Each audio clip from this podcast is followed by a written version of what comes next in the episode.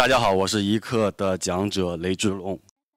今天也非常巧啊，我们这个一课的这个现场在这个叫青蓝剧场的地方。我相信应该你们基本上没有几个人知道，这个地方在前几天发生了一件事情。这个事情是有四位戏剧的狂热的爱好者也好，或者职业戏剧人也好，他们在这里成立了一个叫自由戏剧联盟的这么一个平台。这个联盟是拿来做什么的呢？这个联盟是拿来专门资助那些有理想、有抱负、有表达才华，但是没有机会的年轻人，让他们做舞台剧，来这个地方演，这个地方排练。然后，如果他们的作品符合他们的艺术标准的话，一切费用都是免费的。这是一个类似于乌托邦的一种行为，但这个行为我从我个人经验来说，我并不知道他最后会不会成功，会成功还是会失败。但至少在当下，当我知道这几个朋友在做这件事情的时候，我看到了那种天真，这个天真对我来说是非常可贵的。呃，这是我想跟大家分享的第一点。第二点就是，就是我们从小都学过一句话嘛，叫“失败是成功之母”，一直到我三十多岁。啊，到现在我开始在想这个话的时候，我觉得这个话是是有问题的，是有很多可以商榷的地方。呃，我记得我在零零六年，十年之前，我一个人来北京，啊，浑身家当就六百块钱，带着六百块钱来北京，然后当时我很自信啊，风华正茂是吧？年轻气盛，觉得自己是一个人才。我来北京，应该所有的用人单位都会向我敞开大门，说赶紧来吧，来我这上班吧，我们太需要你了。然后当时我真的是这么天真这么想的，然后来到北京两个月。没有找到一份工作，我投出去简历，没有人理我，我去参加了面试，人家都没有录用我，更别说啊你来吧这种没有。然后那是一个非常非常对我来说非常非常难忘的失败的经历。但是这个失败的经历它并没有造成我后来变成成功怎么样？失败它就只是失败，经历就只是经历。就像我特别爱的一部电影叫《阿甘正传》，《阿甘正传》里面的阿甘是一个看上去心智不大。健全的这么一个主人公，然后他一生做的最多的事情就是一直在奔跑，一直在跑。然后你说他失败了吗？他最后成功了吗？他没有失败，也没有成功，他只是在跑，他只是在经历那些他的战争，经历那个时代的变化，经历他跟爱人的相聚和离散，经历他的妈妈过世，然后他一个人跑了半个地球，经历他最爱的人他跟别人在一起，就他只是不断的去经历这些事情。也就是说，失败它其实是独立的，失败就是失败。它只是我们生活的一部分，只不过我们现在好像在某种主流的价值观或者话语权的层面，我们非常不愿意去提失败，我们更愿意去提成功，提那些光鲜的、亮丽的、辉煌的，好像每个人之前所受的苦都是为了这一刻。我告诉你，你看我现在成功了，我现在是买了什么房子，我们用了什么车，我现在是什么什么样什么样的 title，好像说我我之前所做的一切只是为了服务于这一刻的荣耀。但我个人觉得，这一刻的荣耀，它往往是一种虚的、模糊的、不确定的。它是一种跟我们生命好像没有更本质的联系的这种东西。它只是你经历了这么多事情，你做到了一个好像你觉得是必然，但其实我觉得还是偶然的这么一个位置，这么一个坐标点。但失败是什么呢？失败是我们的温度。我相信在座的每一位，在这个城市也好，或者在之前生长的过程也好，一定经历过很多失败。各种各样的挫折，可能会工作不顺被开了，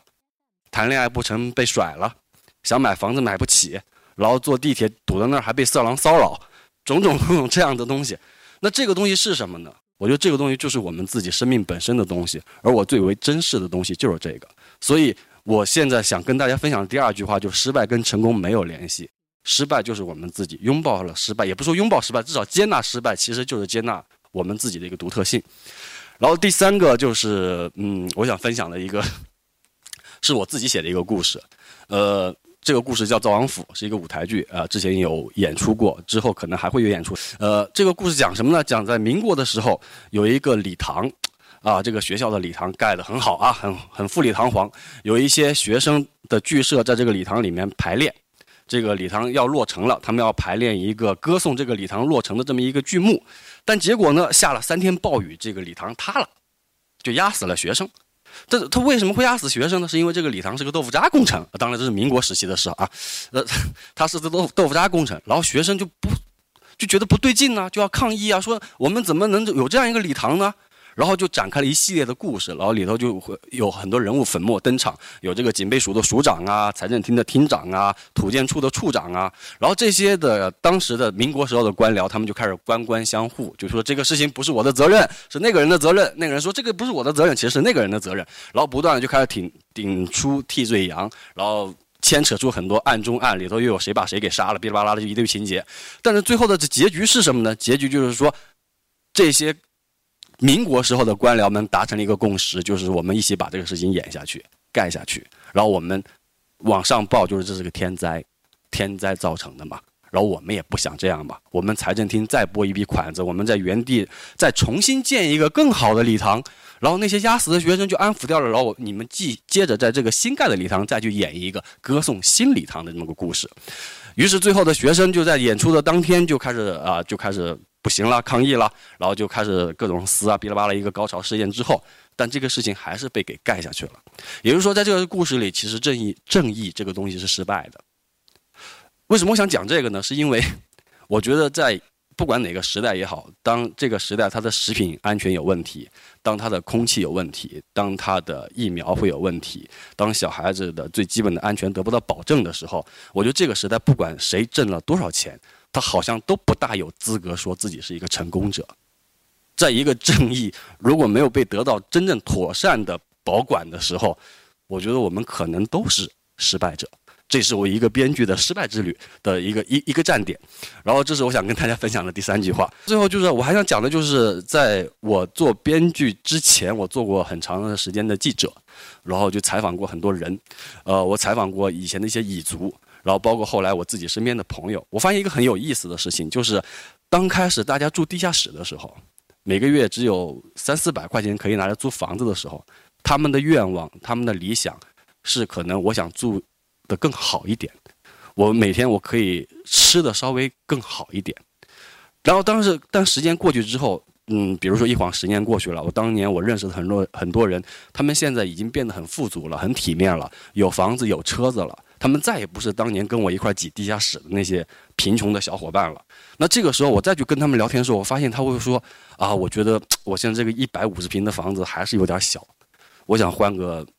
两百平的吧。或者我这个车，哎呀，开了三年，开的没什么感觉了，我想再换个好点的。再或者就是说，哎，我这个抬头做，你看我现在现在每年就挣这么点钱，然后跟谁谁比还是不行，我觉得再弄点钱，或者说我现在住的五环。”我觉得太远了，我想搬到三环、二环去住。然后我突然这个时候我就会发现，当年我们在说理想的时候，理想是一个很荣耀的词。但现在，当这些事情变成这个样子，他们还在跟我说理想的时候，我就会觉得哦，好像理想跟欲望有点模糊哈。然后很多人把欲望变成了理想的遮羞布。不是把理想变成了欲望的遮羞布。就当我们口口声声说理说理想的时候，我们吃尽了各种苦头，我们说我们为理想而奋斗的时候，其实不知不觉，它其实已经被欲望给替改替代掉了。那欲望和理想这个东西谁对谁错，我不知道。但是我只知道，我们十年前所说的理想和我们十年之后所说的理想，它在本质上已经变得不一样了。如果说我们十年前坚持的东西，在十年之后变成另外一个东西，那我们是成功了呢，还是失败了呢？我不知道。然后最后就是，嗯，作为一个编剧，别人经常说你编剧是做什么的？当然是写剧本的了。但对我来说，编剧更本质的事情就是写作嘛。写作的本质就是表达。我想表达什么，我我愿意表达什么，我更倾向于表达什么。可能对我来说，我更愿意在这样一个时代里，去表达、去记录那些失败者，